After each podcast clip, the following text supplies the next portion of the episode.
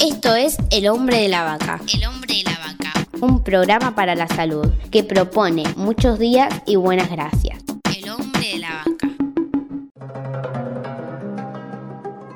La cabeza es de suma utilidad, ya que ella es la que diferencia al hombre de los animales y de las personas.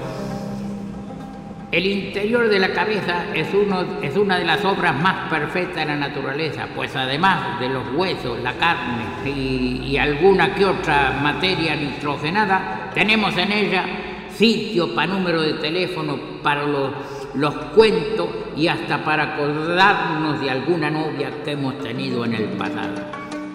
Lo peor de la cabeza es eso que tenemos adentro de ella. Adentro de la, de la cabeza no tenemos una calavera como si fuésemos un veneno. Esto es su más importante defecto, tener una calavera dentro de la cabeza, como si fuésemos un veneno.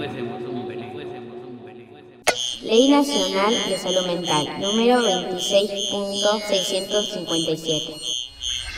La ley dice que las personas con padecimiento mental tienen los siguientes derechos.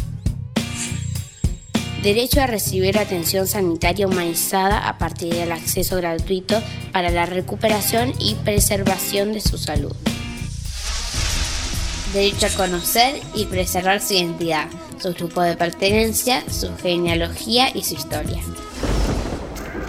Derecho a recibir una atención basada en fundamentos científicos ajustado a principios éticos.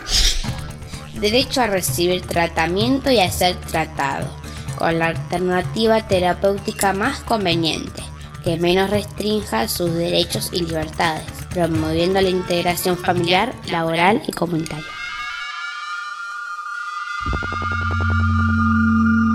Según la Organización Mundial de la Salud, 25.000 personas en nuestro país se encuentran recluidas en los asilos psiquiátricos y son víctimas de todo tipo de violaciones privación de la libertad en celdas de aislamiento, falta de atención médica, ausencia de rehabilitación, tratamientos inadecuados, sobrepoblación y muertes que no son investigadas.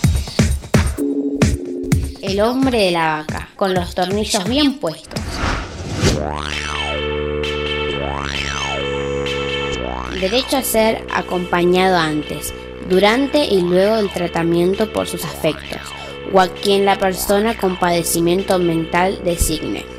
La Corte Suprema de Justicia de la Nación ha calificado la situación de este grupo como extrema vulnerabilidad, fragilidad, impotencia y abandono.